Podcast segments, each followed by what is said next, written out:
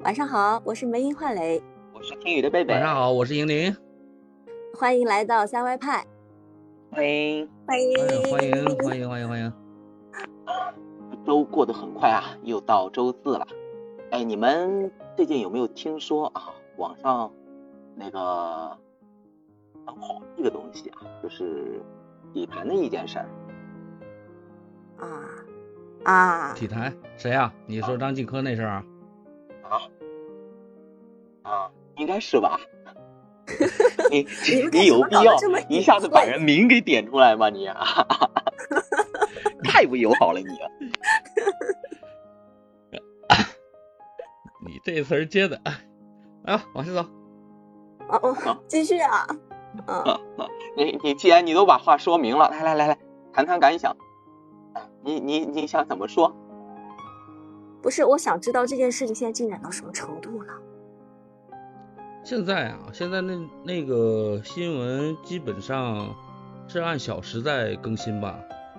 嗯，嗯，天呐，这还是热搜啊！这还这还是啊呃，应应该还还会占据热搜榜的一段一段很长的一段时间。对，嗯，嗯，现在最新的消息，也就是说，张继科很多的代言都被都被取消了，跟他有关的一些公众人物都完全就给取关掉了。别说出出了这么大的一个瓜，对吧？你你一个小事儿，只要但凡影响到了形象什么东西的，人人合作方肯定会给你，对吧？哎，断一断的，是吧？对啊，可是这个瓜也不算是很大呀，我哎，大体看了一下，不就是他把他前女友的照片压了五百万吗？嗯，但是奇怪的是，为什么这是几年前发生的事情，却在现在才被爆出来了？嗯，估计啊，大概率的，嗯，原因也是那个爆出来的记者有点嗯博眼球的意思吧。嗯嗯，粗略的搜了一下那个那那个记者的信息，应该感觉不不应该是文娱文文娱方面的，应该是个嗯财经记者，但是他突然关注，嗯、一些明星的花边新闻，这事儿反而是让我感觉是挺奇怪的。嗯嗯，但是无论怎么说，从女性的角度来说，如果我是当事者，我肯定是希望这件事情不要再被人提起，是最好的，因为这件事情，嗯，无论有没有被公开，对吧？这件事情本身对自己就是一种很大的伤害了，是吧？嗯，但是这个事情他不会以这种其他人的伤害也也也也也挺大的。嗯就是还是就就就这记者啊，有有点儿，嗯，做的有点儿，是不是可以说过分啊？嗯哎，倒也可以理解嘛。天下熙熙嗯皆为利来，天下攘攘皆为利往。只是、嗯只是这个东西，如果说结合最近一段时间的新闻来看的话，呃，总感觉里面有有一些其他的味道。嗯，对对对，就是并且你们那么就这种发现没有？瓜，对吧？嗯嗯嗯，到目前为止没有看到任何他前女友的正式的官方回应。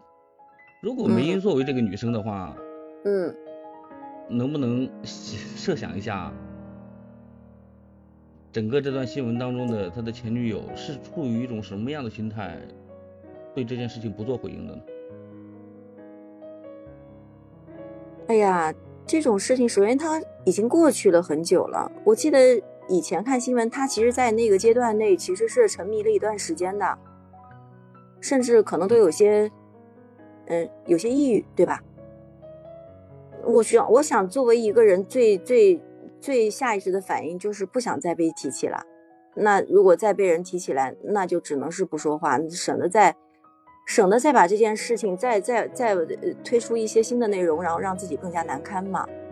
不说，我觉得也是也是一个比较好的选择啊。嗯，嗯，应对方式对他的应对方式啊，那那这个下意识就先别去别去理他，然后嗯，不要让别人再给别人接自己继续深挖下去的机的的借口嘛。我觉得不说。有的人的确是这样子啊，你你你越反驳越怎么样，人家就越来劲儿。哎，嗯，对对对，是的。一个四年前的案件被被这个大记者重新提及，嗯，他现在这个信息高速变换的年代，一个瓜通常也就一个月左右也就凉掉了。这个事情既然是四年以前的事情，嗯，到现在还一直能够维持这种热度，你说作为吃瓜群众们更想知道的是什么？我觉得可能这个瓜。还有一个点让大家受不了的就是，就会被吃出来，就觉得真的他这种做法就觉得有点卑劣了。嗯，你你借了钱，无论你是因为这样那样的原因去借的钱，你还不了，嗯，怎么可以，怎么可以想到，就你自己等于说做错了事情，怎么可以想到以伤害别人为前提去？去去去做这个事，去去啊，让自己好像可以还这个债呢？真真把别人别人的这种，把自己的这个还钱这个这个事情嫁接在别人的痛苦之上了，我觉得这个这个有点过分，太卑劣了。那我想问一下玲玲，如果啊，如果是你欠了好多钱，那你会怎么处理，或者说怎么怎么应对呢？啊，中国自古以来。杀人偿命，欠债还钱，那那也要看具体我还得了还不了啊。就这个事件来讲的话，我不感觉张继科是没有没有能力还这个钱的呀。那这样讲他就更卑劣了，对不对？如果说他是被逼无奈，我觉得我还可以勉为其难，对吧？嗯，去理解他一下。如果他真的是有这个能力去偿还，他为什么要这样去伤害别人呢？他明明知道这样做对别人的打击是不说致命的吧，也也得是半条命吧。但是你们你们有没有想过，一个一个一个赌徒啊，一个赌徒，如果他啊输疯了啊，急眼了，被呃网上还有小说里啊，不都是说嘛，这种。赌徒啊，他们输疯了、急眼了，什么事都干得出来。啊，以前以前看的那个很早很早的电视剧里面，有一个人跟那个那个那个徐峥扮演的一个一个叫啥，他们两个对赌，那那老头子厉害了啊，财产赌了，房子赌了，连老婆都输了。对对。他在心里面，从心底里面就没有对对方的尊重啊。他还有一个，我觉得他能拍出这些东西来，他就没我我始终不能理解的是，为什么会有人愿意拍这些照片，还有的女生还愿意配合男男生去拍这些照片，我就不太能理解。我真的觉得要提醒，无论你们的感情有多好，都不能答应去拍这种照片也好，视频也好。我觉得首先他提出这个要求就是对你的不尊重啊！为什么要拍呢？寻求刺激吗？嗯，那觉得你是觉得女人是男人的附属品吗？属于你了吗？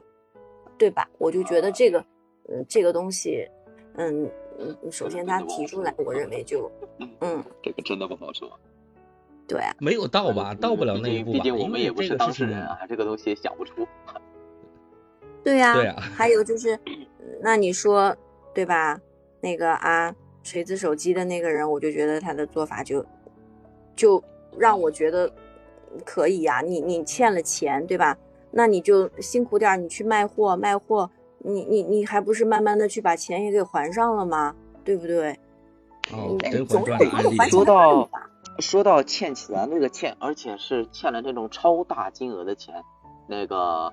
这这这胖这胖的，我呃之前看他做的一个节目啊，我听他说过，他说当你欠那个别人啊几百万的时候，那愁的是你；当你欠的是几千万的时候，那可能被欠的人和你两个人都愁；当你欠了上亿或者是更多的时候，那你就可以躺平了，急的人是别人，他们会不时的给你打电话啊，最近心情好不好啊啊那个生活开不开心啊？呃，有没有什么想要去哪里玩啊什么的？一定要过好日子啊！他们他们担心的会不会有可能，你这心情一不好，然后你完犊子了啊！那接下来我这钱，你欠我这钱，我也完犊子了。对呀，其实那种情况下，他可能也希望你能够做出点名堂来，至少能帮我把钱给还还上了。我这么大大的一笔金额，对吧？那么大一个洞，我也希望你，你都那个叫什么啊？某音带货，你能带的越来越好。哎，龙哥上演的《甄嬛传》那个另当别论了，因为他本身他是一个在创业过程当中欠下的债务，再说那个债务的解决方法也并不如外界所传言的那样，是靠直播带货来，嗯，对他有他有做很多事情，他的并不是只有直播带货这一条路，他其实从欠欠钱开始，他做了很多很多的事情。呃，具体做什么呢？反正现在，那你让我一个个数，我也不知道。我只是大概的知道他，嗯，做了不止不止一方面的事情，带货只是他其中的一条路。嗯，对，还有脱口秀啊，什么什么东西的。下面那个趁热打铁这有朋友跟我们，对他他他还提到了这个，对呀，对对对，我觉得这就是一个还有点印象，跟那个一个著名脱口秀演员池子，他们两个在里面 互怼啊。对。所以这就是，我觉得至少他让我感觉到他是一个有责任责任感的男人吧，对不对？在一场债务关系当中，他跟责任感实际上是不挂钩的，这就是我感觉整个这个热点事件当中的另外一个比较说不清的可疑的地方。嗯，如果说就刚才贝贝说，如果我欠了很多钱的话，我会怎么做？只要我的生意还在继续，就是没有。可以这样说，没有任何一个呃，嗯，就对于我来说是一个债主的话，没有任何一个债主可以催我，他也不敢催，因为我的生意依旧是在继续的，这个钱是可以随时还掉的。如果你催，真的催断了，如同当年那时候媒体年代不发达的时候，嗯，当时的巨人集团一样，出现那样的负面影响的话，那会很麻烦。大家的钱都收不回来，嗯，但是这个同同同理换在张继科这个事件上，张继科在出这个事情之前，依旧是活跃在各大综艺、各大卫视的一线的报价，他也属于虽然不是影视演员吧，但作为一个拥有超大粉丝量的体育明星来说的话，他是有足够的赚钱能力来还这个钱的。同时，在这个新闻是发生在四年以前，四年以前。张继科这几年的只是网络上的数据的话，每年的收入在六千万左右。但是你仅仅为了五百万的欠款，嗯，不还的话，这个难以说清。再说当时那个叠马仔不是也已经进去了吗？不是判了七年吗？张继科还作为还作为证人出席过这这场官司。从某种意义上来说的话，这场官司是结束了的。嗯，是是已经结束了的一个官司，反而。就是一开始贝贝提的那个观点，说这个这爆出这个新闻来的这个记者，嗯，他的目的到底是明白的是，对他的目的到底是什么？嗯，尤其是在他爆出第一点来的时候，应该出于职业道德来说，他不会不懂这里面，你就即使是一个犯罪嫌疑人，也通常要名要抹去他的名讳啊，他用了一个 S 先生。嗯，去代表了这个这个叠马仔，但是他却对两位依旧活跃在前台的当事人直接点名道姓的进行了曝光的这这一个四年前的事件。嗯，所以对于他的这个行为，我们真的是要打个问号的，对不对？也不好给他定性，对吧？我们得要打个问号，还要持续关注这件事情的发展，他到底是他到底是什么真实的目的？但只是这件事情，其实之前好像他的，嗯，真相并没有在在几年前这件事情发生的当时并没有被爆出来，只是现在大家才知道，对吧？当时是不知道这件事情，突然间被捅出来了这件事。对对对，只是这件事情只是可能可能只是当事人知道，对吧？我们嗯大众是不知道的，只是这现在这一次他就直接把这件事情公公之于众了。刚刚就是说到那个啥，那个赌资的问题啊。我记得我跟你们分享一个东西啊，我记得我一个同事，呃，他他也就是过年的时候，过年大家都是手上工资啊，啥东西都发下来了，手上都有点钱。然后我记得那个同事啊，就过年的时候跟其他的家里的人还有外面的朋友一起，一张桌子，一杯茶，对云图在那边打麻将，然后嗯涉及到的金额好像是就一千块钱吧，一千嗯还是多少？然后进去就进进局子里了，然后听说是一百块钱一天，在里面蹲一天，然后他那一千块钱说是一千一千多可能，然后听他说的是在里面蹲了半个月，然后他说每天白菜汤白菜汤，那减肥效果杠杠的，半个月下去瘦了十几斤。那超过一千块钱就被抓进去了，这个意思啊？当时当时我听他们是这么说的，因为我也不赌这个东西，我也没有去了解过。对对对，那个属哎，你于拘留你管制，这个我懂。嗯，你不了解，你就是个好孩子，贝贝。万一哪天你们也啊不对，你你你是个好孩子，以以我这个好以我这个层次啊，就算我哪天进去吃饭了啊，可能也不会被报道出来啊。不不不，就就就你这个层次，就你这个层次，你达不到赌博的这种定义，你还远着呢。我想赌，我都没钱去赌。嗯嗯嗯，对对对，嗯像贝贝这样的男生，我们有女儿就可以放心的介绍了，啊，不用啊，呃，不用。没有没有不良的这个嗜好，对吧？我所觉得，首先不良嗜好里面，首先赌就是不能沾的一个东西，对不对？啊，黄赌毒这个东西是肯定不能碰的呀。我记得我念书的时候啊我念书的时候，我们有的时候就是同学经常去 KTV，然后跟我一个宿舍的一个人，他每次去 KTV 必点的一首歌叫《拒绝黄赌毒哎呀，这个这个好，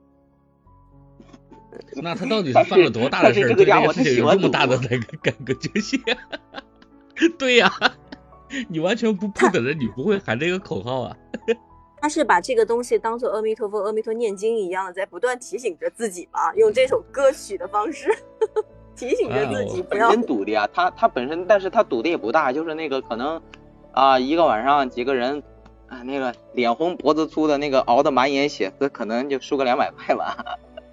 嗯，然后他就是念书的时候，麻将这东西他已经会会了，然后就是跟家里的人，还有跟那种外面的朋友一起，就就玩这就就嗯就小赌怡情嘛，可能他们算是，嗯嗯然后我们有的时候就是比如说星期一啊，大家一起进学校了，因为我们是住宿嘛，然后他就说，哎，昨天又输了一百块，什么东西？我、昨天赢了一百块，就就就类似的这种东西。然后啊我们有的时候星期天出去唱歌，他哎就贝贝抱着一个话筒，哎，贝贝，你明明就是只会唱歌，不会不会玩赌的人，你就不要在这儿标榜标标标榜自己会赌了，你就只会啊啊啊唱歌，对吧？对啊，我还记得那首歌，我还记得那首歌叫只会啊啊唱歌拒。绝 黄，只会拒啊啊绝赌，拒绝唱歌的对吗黄赌毒。？KTV，这个梗只有我们三个人知道 啊啥？你们说了啥梗？呃，啊！我与赌毒应过来吗？一天到晚就是啊啊唱歌，你只会啊啊唱歌，你还会干嘛呀？你也不会去不会啊就省下了我只会唱歌 省下了省下了啊啊那个钱吗？啊我！不会啊啊 啊！我只会唱歌，你们不要搞我。就是说你还是个好孩子。我同学，啊，我有一个同学就是，呃，跟我跟我就是。